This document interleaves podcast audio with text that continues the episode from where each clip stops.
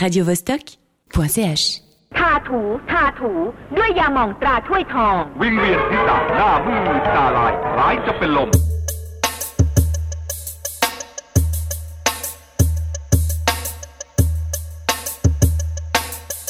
Vous êtes bien sur la planète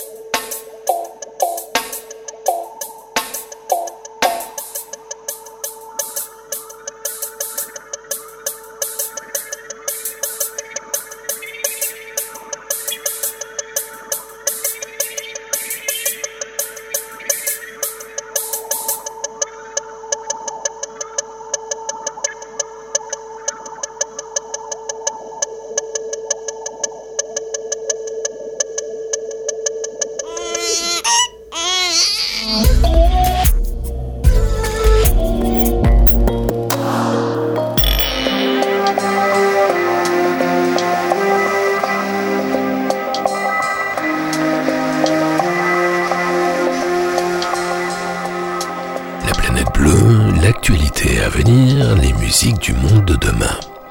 Aujourd'hui, la planète bleue vous emmène près de Rio, visiter l'un des plus beaux bâtiments du monde, peut-être le plus beau de tous. Il ressemble à une soucoupe volante lisse et blanche surplombant la baie de Guanabara, dessinée par l'architecte le plus prestigieux de la planète, Oscar Niemeyer. Bâtisseur de rêves au talent fulgurant, Niemeyer a incarné l'aventure moderniste au travers d'une œuvre exubérante, sinueuse et utopique. En Inde, le nombre d'hommes et de femmes tués par des éléphants sauvages devient dramatique. La faute à la déforestation massive, à la destruction de leur habitat, qui ne laisse aucun choix aux pachydermes. Ils ont faim et sont contraints de trouver des sources de nourriture alternatives dans les fermes les plantations. Nous allons parler pop culture et pop art. Si le pop art est une notion plutôt bien définie, il en est tout autre pour la pop culture, concept valise qui cache souvent une certaine pauvreté culturelle. Les méfaits du café sont bien connus, mais plusieurs nouvelles études internationales montrent que ces effets sont plus puissants qu'on ne le soupçonnait, notamment sur l'hippocampe, siège de la mémoire et de l'attention. D'autre part, l'interaction de la caféine avec de nombreuses cellules cérébrales, notamment les synapses, est moins volatile qu'on ne le pensait. D'après les chercheurs, cette interaction persisterait jusqu'à 15 jours après la dernière goutte de café. Quelques semaines après sa disparition, je vais vous parler de celui que je considère comme ayant été le plus grand acteur français, Jean-Louis Trintignant. Une voix de velours, unique, sublime, une voix sans bruit, une signature extraordinaire, une caresse vibrante, pénétrante, envoûtante. Le panoramique sonore va nous entraîner aujourd'hui du pays de Galles jusqu'à Londres, de Barcelone à Lisbonne, de Rio jusqu'en Inde, du Malawi en Algérie, de Paris à Berlin via Mulhouse, générique complet du programme musical en fin d'émission. Rêvez l'avenir encore un peu sur la planète bleue.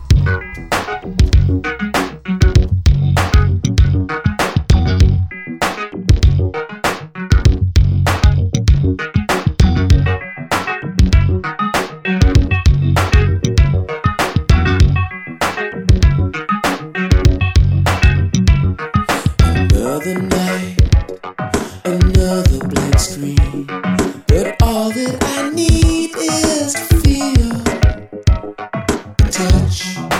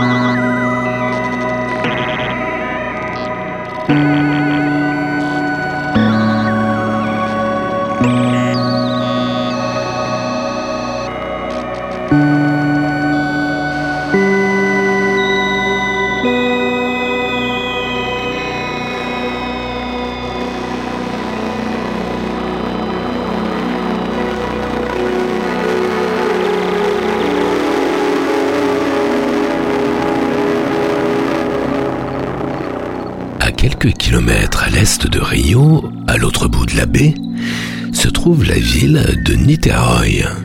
Si vous n'êtes pas féru d'architecture, ce nom risque de ne pas vous dire grand-chose.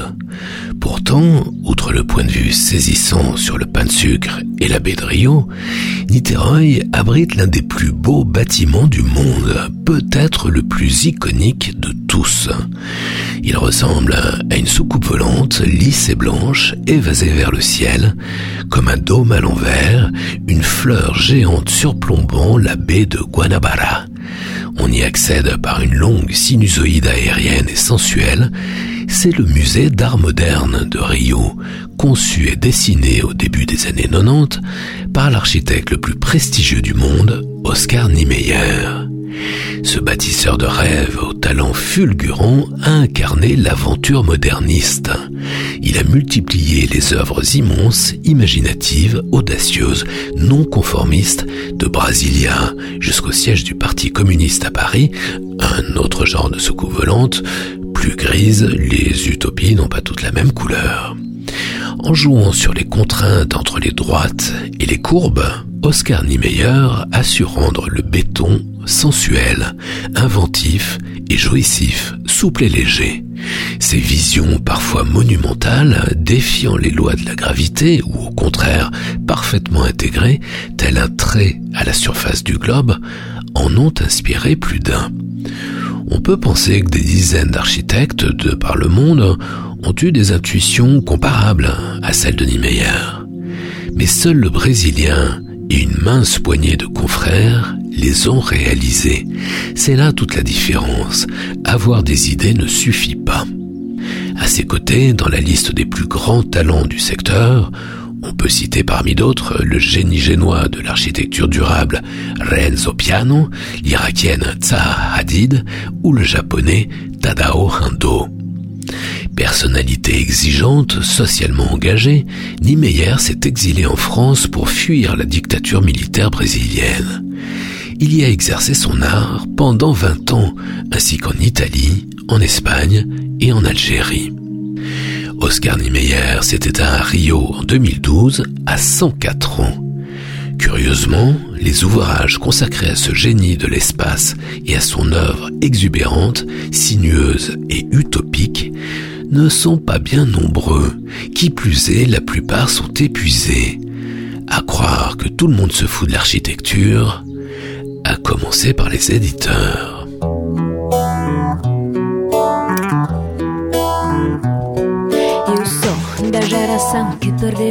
Interesse, afastar-me voltar, não sei porquê. Penso que sou o centro e meu corpo é toda a essência da cultura do egocentro. Eu sou da geração que perdeu o interesse, afastar-me voltar, não sei porquê. Penso que sou o centro e meu corpo é toda a essência da cultura dos anos 90. Tudo gira em torno de você. Tudo gira em torno de você. Gira de você. Tudo gira de você.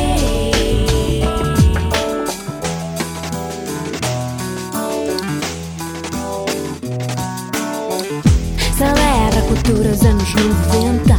Celebra cultura que não sabe duvidar. Celebra cultura que só pensa afastar-me a voltar. Não sei porquê. Celebra cultura dos anos 90. Celebra a cultura que não põe em dúvida. Celebra a cultura que só pensa afastar-me a voltar. Não sei porquê.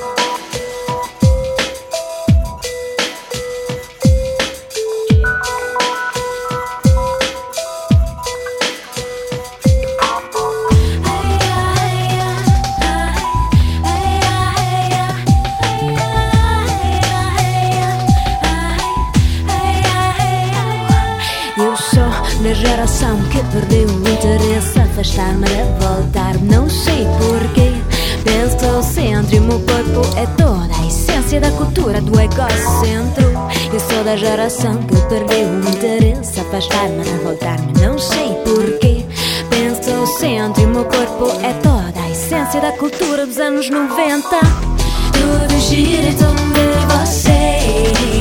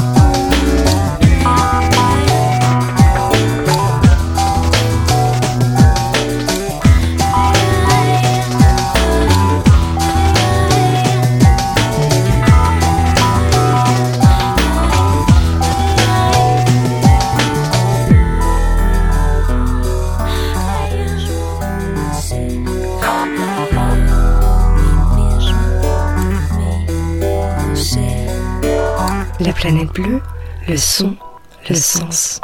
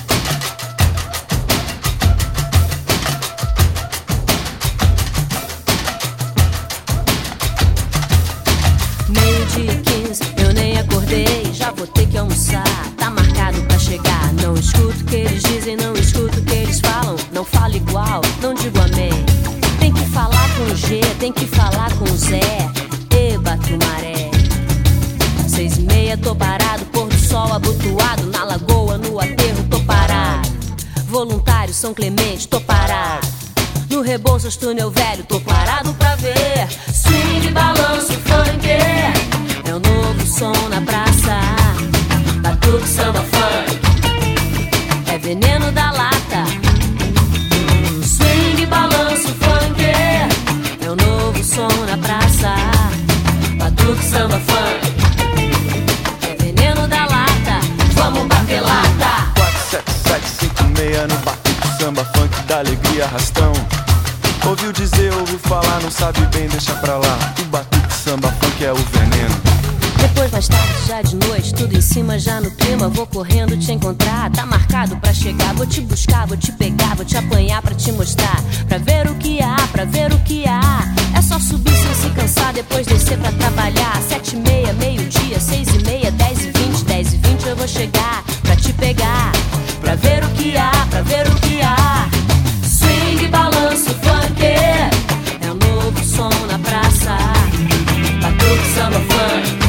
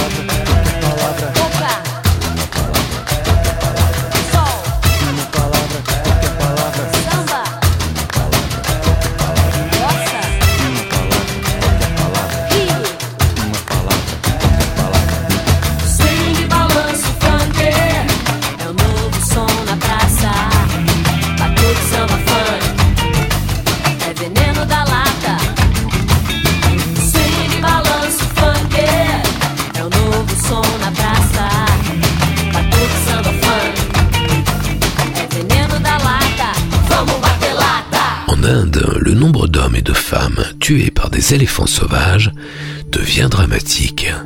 Selon les autorités locales, les attaques d'éléphants sauvages ont tué plus de 3300 personnes rien que ces huit dernières années, soit plus de 400 décès par an, un par jour, notamment dans l'état d'Odisha, où une quarantaine de décès ont été comptabilisés ces derniers mois. Sans compter que chaque année, 500 000 Indiens voient leur culture ravagée par les pachydermes. On comprend que les agriculteurs, qui découvrent parfois leur gagne-pain anéanti du jour au lendemain, soient exaspérés et n'hésitent pas à tuer les éléphants en représailles. Ouais, on le comprend. On comprendrait même presque les délires de la presse locale selon laquelle un éléphant qui a tué une vieille femme serait revenu le jour de ses funérailles pour piétiner son corps. Sauf que si on écoute les chercheurs, c'est-à-dire les gens cultivés, oh, pardon, c'est pas correct de dire ça. Aujourd'hui, on dit les gens diplômés, on découvre une toute autre réalité. L'Inde abrite le plus grand nombre d'éléphants sauvages en Asie, plus de 27 000 individus. Mais la déforestation massive, la destruction dramatique de leur habitat ne laisse aucun choix aux pachydermes. Ils ont faim et sont contraints de trouver des sources de nourriture alternatives dans les fermes et les plantations. Rendez-vous compte, selon les scientifiques du WWF, les éléphants en Inde sont aujourd'hui limités à seulement 3 à 4% de leur habitat d'origine. C'est dingue. Qui plus est, les maigres parcelles qui leur restent sont en proie à la déforestation, aux espèces envahissantes et au changement climatique. Cela les pousse à rechercher des ressources en dehors des forêts et des zones protégées. Pas étonnant que les agressions contre les humains augmentent. Si l'on ne peut évidemment pas imputer la faute aux pauvres agriculteurs indiens, la responsabilité humaine est clairement engagée.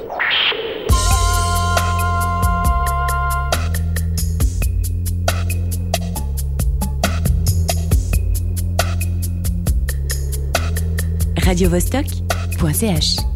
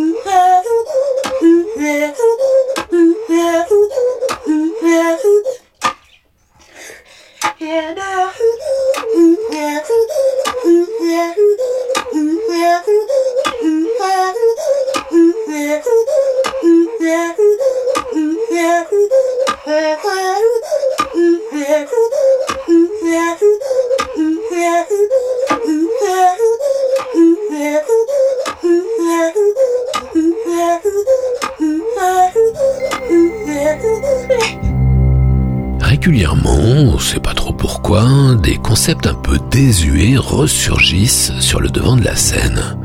En presse, on appelle ça un marronnier, un sujet qu'on ressort quand il n'y a pas grand-chose dans l'actualité, souvent l'été. Depuis quelque temps, vous l'avez peut-être remarqué, voilà que l'on reparle de la pop culture, un concept valise un peu fourre-tout. Moi, je suis toujours en alerte quand on associe le mot culture à quoi que ce soit d'autre. La culture rap, la culture techno. En général, c'est mauvais signe. Souvent, ça signifie sous-culture, non? Dans le secteur musical, c'est flagrant. La musique pop d'aujourd'hui n'a plus rien à voir avec le rock, son origine historique, étymologique, qui était lui politique, violemment contestataire, anti-autoritaire, anticonformiste, anticonsumériste, antimatérialiste, pour ne pas dire anticapitaliste. Un coup de pied dans les conventions, un bouillonnement résolument inscrit contre l'ordre établi. La musique pop d'aujourd'hui, c'est tout le contraire. C'est la variétoche qui tâche, ultra conventionnelle, ultra convenue, ultra formatée, en une écœurante inversion des valeurs. Le comble, c'est cette radio ripollinée de près, dont le nom commence par un R et se finit par un Do, dont le slogan est le son pop rock, alors que sa programmation musicale, comme son animation d'ailleurs, pourrait difficilement être plus éloignée de la musique pop originelle et du rock. C'est précisément tout le contraire, l'autre bout de l'univers, un rien vulgaire. Ici, aucune remise en question, pas le moindre souffle de révolte, rien de politique, aucune dimension sociale, aucune prise de risque, juste une plateforme destinée à servir la soupe, à savoir les écrans de pub. La pop musique et le rock ont été intégralement dévoyés, vidés de leur sens. Cherchons bien si on peut encore débusquer un secteur de la pop culture qui tienne la route aujourd'hui, c'est sûrement le pop art, sa dimension graphique, façon Roy Lichtenstein, Tom Wesselman, Ed Ruscha ou John Pachi, le jeune étudiant du Royal College of Art de Londres, qui créa en 1970 le logo des Rolling Stones.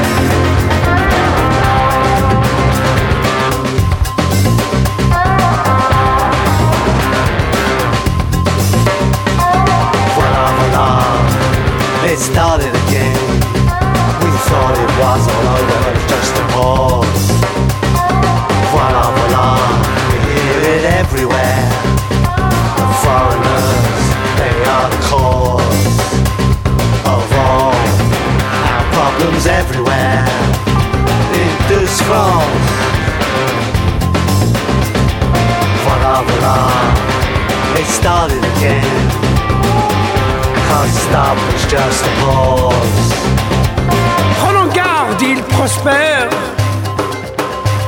Pendant que l'on regarde ailleurs. Prenons garde, il prospère. Pendant que l'on regarde ailleurs. Voilà, voilà, ça commence. Partout, partout sur la douce France. Voilà, voilà, Partout, partout, ils avancent. Voilà, voilà, ça commence. Partout, partout sur la douce France. Voilà, voilà, ça commence. Partout, partout, ils avancent. Voilà, voilà, ça commence.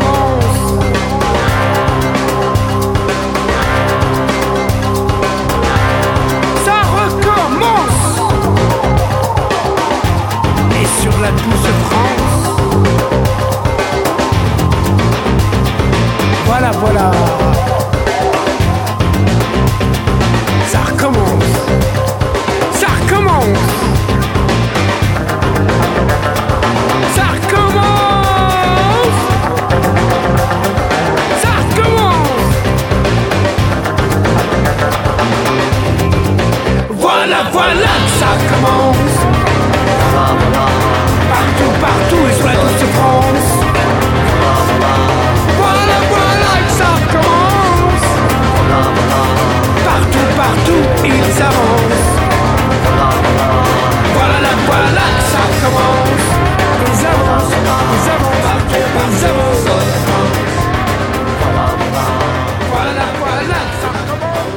Tous les 10 000 ou 11 000 ans, Dieu sait pourquoi je fais une terrible boulette. La dernière, c'est quand j'ai absolument voulu que l'Atlantide soit notre base ici, sur Terre. Tout le monde voulait le pôle Nord.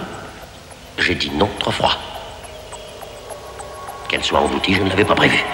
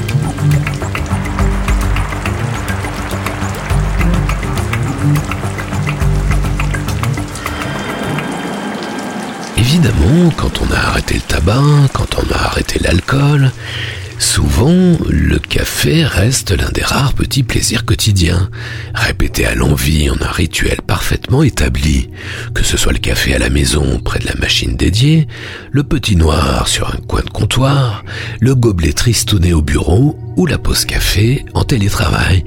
C'est la substance psychoactive la plus consommée dans le monde. Certes, les études sur les effets du café ne sont pas nouvelles. On sait depuis longtemps qu'une consommation régulière modifie le comportement, les capacités d'apprentissage, d'attention, de veille chez l'homme, comme chez les souris et les abeilles d'ailleurs. Mais la découverte d'une équipe de l'Université de Strasbourg, emmenée par la neuroscientifique Isabelle Paiva, vient de franchir un met en évidence deux choses. D'une part, les effets du café sont très puissants, plus qu'on ne le soupçonnait, notamment sur l'hippocampe, siège de la mémoire et de l'attention. D'autre part, l'interaction de la caféine avec de nombreuses cellules cérébrales, notamment les synapses, ces connexions qui relient les neurones entre eux et transmettent les informations, est nettement moins volatile qu'on ne le pensait jusqu'alors. Elle est plus durable. D'après les chercheurs, cette interaction persisterait jusqu'à 15 jours après la dernière goutte de café. Ce sont les protéines produites par les neurones qui sont modifiées par la consommation régulière de café. Au total, les scientifiques en ont dénombré pas moins de 179 dont la production est perturbée, affectant durablement la mémoire et l'attention. Bon, que les amateurs d'Arabica et de Robusta se rassurent, à peu près simultanément, une étude chinoise établissait un lien entre la consommation de café et la diminution des risques de décès prématurés, notamment dans les secteurs du diabète et des maladies cardiovasculaires. Mais plusieurs chercheurs internationaux nuancent ces résultats car le constat ne relevant pas d'une étude clinique mais juste statistique. Les recherches chinoises n'intègrent pas d'autres facteurs, notamment les influences sociales, culturelles, les modes de vie. Par exemple, selon l'INSEE, le café est avant tout plébiscité par les ménages les plus aisés. La sécheresse et le gel au Brésil, ainsi que la pénurie de conteneurs, ne vont pas arranger les choses. Attention quand même, les chercheurs australiens ont évalué, eux, qu'au-delà de 6 tasses par jour, le consommateur de café s'expose à un risque accru de démence.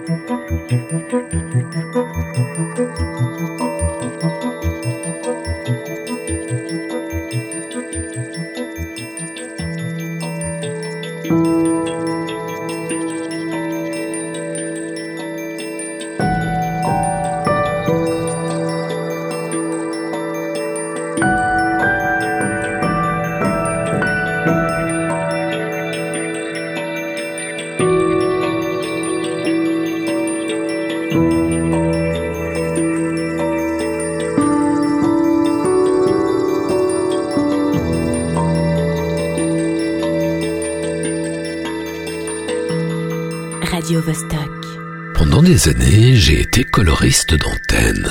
Un drôle de métier pas très répandu qui consiste à définir la couleur et la rythmique d'une station de radio en concevant tous les petits moments de radio réalisés, jingles, génériques, magazines et bandes annonces. Mes collaborations avec différentes radios m'ont offert l'opportunité d'enregistrer des jingles avec une multitude de voix, des plus anonymes, des personnes parfois sollicitées dans la rue qui passaient là devant les locaux de la radio, au plus grand nom du cinéma. C'est évidemment durant mes années à France Inter que les opportunités ont été les plus favorables. Je garde ainsi le souvenir ému d'une charmante et fructueuse séance d'enregistrement avec Philippe Lyotard, l'un des plus grands acteurs de sa génération, aux côtés de Patrick Devers. Beaucoup moins réussis, avec certains de leurs confrères à la réputation largement surfaite, dont je tairai le nom sans compter les voisins de RFI, un réservoir de voix du monde entier, c'était vraiment sympa. En revanche, je nourris l'inconsolable regret de n'avoir jamais eu l'occasion d'enregistrer ne serait-ce qu'un seul jingle avec celui que je considère comme ayant été le plus grand acteur français, Jean-Louis Trintignant, qui vient de nous quitter. Sa voix fabuleuse, son timbre unique, ses intonations frémissantes, irréelles d'humanité. J'étais prêt à n'importe quoi, j'aurais soldé mon âme avec le diable pour quelques minutes de studio avec lui. Jean-Louis Trintignant, c'était d'abord cette voix de velours, unique, sublime, une voix sans bruit, une signature extraordinaire, une caresse vibrante, pénétrante, envoûtante. Il est parti sans que je puisse réaliser ce fantasme. Il était peut-être le plus grand comédien français. Révélé aux côtés de la flamboyante Bardot dans Et Dieu créa la femme de Vadim en 1956, il a mené une carrière exceptionnelle, a tourné dans 120 films avec les plus grands réalisateurs. Il a tenu dans ses bras les plus belles actrices du cinéma français, Bardot donc, mais aussi Deneuve, Romy Schneider, Anouk Aimé il a eu la classe de refuser plusieurs grands rôles à Hollywood, Apocalypse Now de Coppola et Rencontre du troisième type de Spielberg. Trintignant préférait l'Italie. Il a tourné avec les plus grands, Dino Risi, Bertolucci, Comencini et Torre Scola. Ceux qui ont eu le privilège de l'approcher racontent qu'il y avait chez lui autant de soleil que de noirceur suicidaire. Il a perdu ses deux filles. Très engagé à gauche, il a tourné de nombreux films politiques, prix d'interprétation à Cannes, césarisé, mais modeste, mystérieux, malicieux, timide audacieux, ambigu, son jeu était tout en retenue. Toute sa carrière, il a cherché à se soustraire, à intérioriser son jeu, comme beaucoup de grands, de très grands, comme Steve McQueen, Marlon Brando ou Jacques Dutronc. Tout le contraire de la nouvelle génération.